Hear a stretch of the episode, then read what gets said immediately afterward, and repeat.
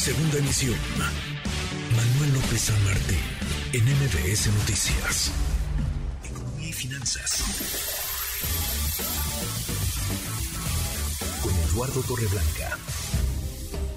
Lalo, qué gusto, qué gusto saludarte, ¿cómo te va? Igualmente, Manuel, me da gusto saludarte, poder saludar a quienes nos escuchan. Buenas tardes. Muy, muy buenas tardes, Lalo. El Mundial arrancó ayer, el Mundial Qatar 2022. Es un, pues es un dineral, ¿no? La inversión para desarrollar este Mundial, por supuesto, los patrocinadores, lo que ponen sobre la mesa, lo que gastan quienes van para allá, es un mundo de dinero, Lalo. Sí, es, eh, finalmente tiene una expresión en la economía y déjame decirte que ningún otro mundial habrá exigido lo que exigió este mundial en Qatar. Pero bueno, vámonos ya. El mundo está, está entrando ya, le ingresó ayer, como bien lo señalas, a modo balón. No, no está exenta de tener esta actividad, una expresión en la economía, porque las ciudades, los gobiernos hacen un esfuerzo importante por acreditarse el eh, privilegio de organizar un campeonato del mundo que tiene expresiones eh, de manera muy directa en el ingreso de turistas.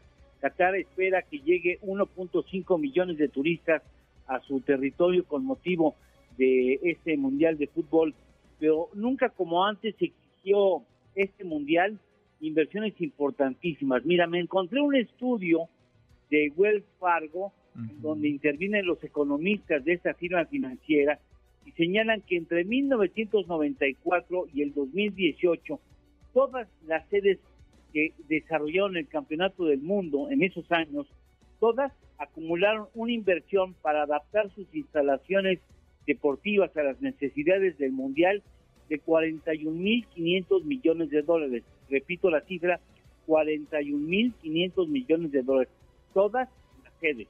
Bueno, eh, los que más invirtieron para adaptar sus necesidades fueron Rusia, con 14 mil millones de dólares, según este paper, este, este documento de Wells Fargo, Brasil con 11 mil millones de dólares. Bueno, resulta que Qatar invirtió para este mundial 220 mil millones de dólares. Es prácticamente la misma cantidad de lo que en este año habrá de valer su economía.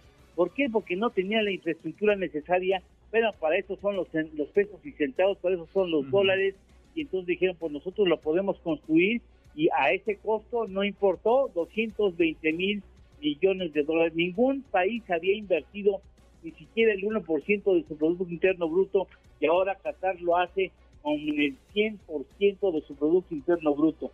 Pero bueno, finalmente quizá valga la pena esa inversión. No sé qué van a hacer con los estadios una vez que pase este evento, pero por lo pronto déjame decirte que será visto por 5 mil millones de espectadores a nivel mundial, será el evento deportivo con mayor atención en el mundo entero. En el eh, año 2018 se estima que fueron algo así como 3.500 millones de seres humanos los que vieron el mundial en algún momento. Ahora esperan que sea el 62.5% de los 8 mil millones de seres humanos que habitamos en la Tierra. Así es que yo creo que Anticipa, por cierto, y con esto termino, Manuel, anticipa la Wells Fargo, los economistas de Wells Fargo anticipan que la final va a ser Brasil-Alemania, a ver si los modelos que siguieron para la investigación dan resultados correctos. Vamos, vamos a ver qué tan, qué tan acertados andan. Lalo, ¿tenemos, ¿tenemos postre?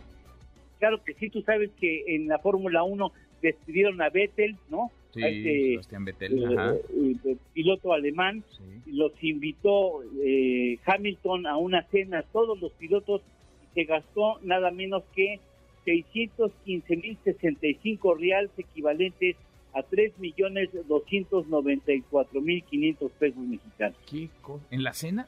3 millones En esa cena, sí. Déjame decirte que no, no es muy, no es mucho, bueno, para él no es mucho dinero, de todas maneras, la cuenta estuvo bastante decente tomando en cuenta que lo más sofisticado que tomaron fueron dos Petrus Luis 13, que cada botella costó 535 mil pesos mexicanos ah, cada una. No, pues o sea, era un millón, más de un millón de pesos en dos botellas. En dos botellas, Petrus 2009. Mira nomás. Bueno, Pues ahí está. Y si lo hubieran comprado en el Buen Fin, se ahorraban una... bueno, se lo hubieran dos por uno. Dos por uno, a lo mejor se llevaban dos por uno. Abrazo grande, o lo, o, lo, paga 12 meses sin interés. Dale, 12 meses sin interés empezando a pagar en marzo del año que entra. Es una ventaja, claro sí. Abrazo, gracias Lalo. Gracias Manuel, buenas tardes y buen provecho a todos. para ti, muy buenas tardes. Eduardo Torres. MBS Noticias.